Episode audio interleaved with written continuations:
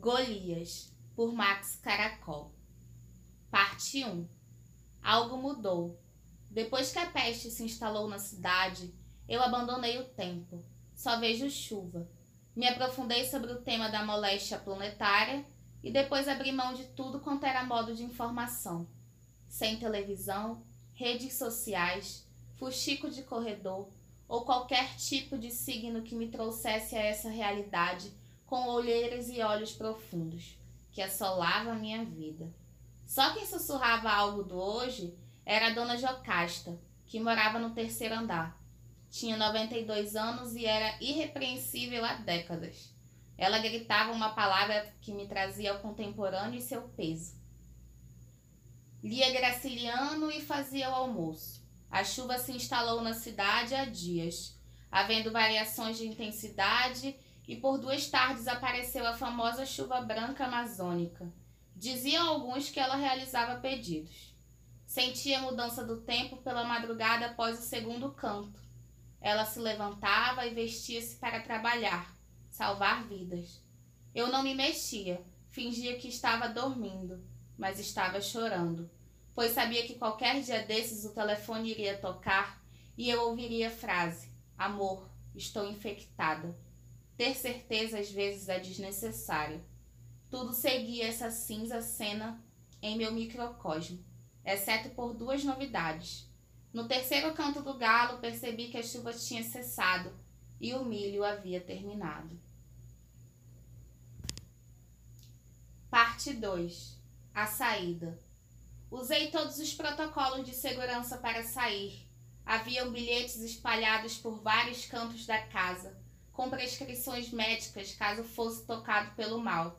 Profilaxia recomendável, uso dos EPIs necessários para a saída de casa, receita de bolo, poemas coletivos. Peguei a bicicleta e saí na Monsenhor Coutinho, uma rua silenciosa e quase solitária do centro da cidade. Tinha esse nome em homenagem ao padre paraibano que fez muito pela caridade e foi levado à beatificação. Espero que tenha sido também pelo reconhecimento do trabalho nordestino na construção dessa capital.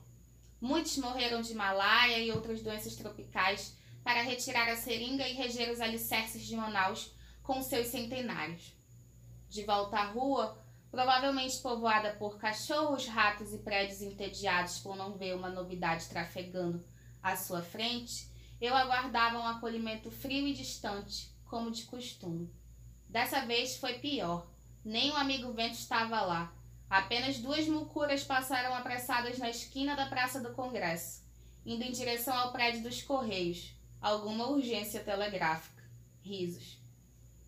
Parei rapidamente para olhar a praça e lembrar de momentos vividos ali. Os festivais, namoros, porres, brigas, as primeiras reuniões para a criação da nossa revista literária, manifestações políticas, tudo na minha cabeça e não se encaixava mais naquele local que vi. Parecia uma passagem das cidades invisíveis de Calvino. Segui minha missão, agora com pressa. Pedalei mais intenso e cheguei à esquina da Tapajós. De um lado a igreja e do outro o centro de artes. Fé e cultura, frente a frente. Me parecia que a soberba dos prédios era o que restava nesse trecho de minha trajetória. Eles e suas cores, desenhos, pichações, colagens, portas e telhados. Tudo tinha algo de altivez. Talvez por me sentir tão pequeno nesse mundo doente, fui até o fim da rua e tudo só estava começando. Parte 3 Como disse Belchior, como o diabo gosta. Quando pego a 10 de julho, tudo se retransforma. Uma multidão desinvestada ocupava o núcleo do centro da cidade. Não sei de onde saíram, mas estavam ali com toda a sua ignorância e propósitos supérfluos ou necessários. Bares abertos, gringos passando, filas tão grandes que dava tédio de ver, calçadas povoadas de bípedes que poderiam pensar uma vez sequer. Não sei se foram incitados a estarem ali ou é de sua cultura serem andarilhos, pois após o Covid-19 chegar no Brasil, o procedimento usado foi semelhante ao exercido nos outros países: isolar, classificar, controlar e tratar. Pelo menos deveria ser assim. Fiquei em choque e corri com toda a força que tinha na ocasião. Subi a Getúlio Vargas e nem parei para ver suas lindas árvores. Os insanos consumiam todo o território. Carros, ônibus, motos, pés e tudo que pudesse ocupar espaço estava ali. Peguei as ruas marginais, mas não adiantou. Sempre mais gente e gente. Cheguei ao mercado e não olhei nada. Comprei o milho que pude trazer na ocasião e voltei para minha casa, lugar que não deveria ter saído. O retorno foi uma angústia pior. Comecei a ver pessoas que me conheciam e falavam comigo. Eu estava de máscaras e elas me reconheceram. Desviava com a bike e outros insistiam em uma palavra. Eu gritava, aleluia, e gesticulava o meu idoso chapéu de campanhas passadas. Demorei mais que a ida. Nunca passei por tal inferno nessa vida. Parte 4 Em casa Um novo começo. Da porta para dentro sigo todo o ritual de asepsia. Roupa na sacola, tênis na sacola, banho demorado e todo o inferno de atos que possivelmente protegeriam a minha casa. Finalmente bebo uma cerveja demorada e dou milho às galinhas. Deito na cama e vejo a chuva voltar ao mesmo, mesmo de antes. Isso me trouxe algum conforto. A ausência de algo me incomodava e voltei às memórias do cárcere. O telefone toca e ouço a única frase que nunca deveria ter ouvido. Ela ficaria recolhida no hospital entre os pestilentos. O telefone caiu de minha mão e chorei muito. A chuva me acompanhou com suas águas doces e intensas.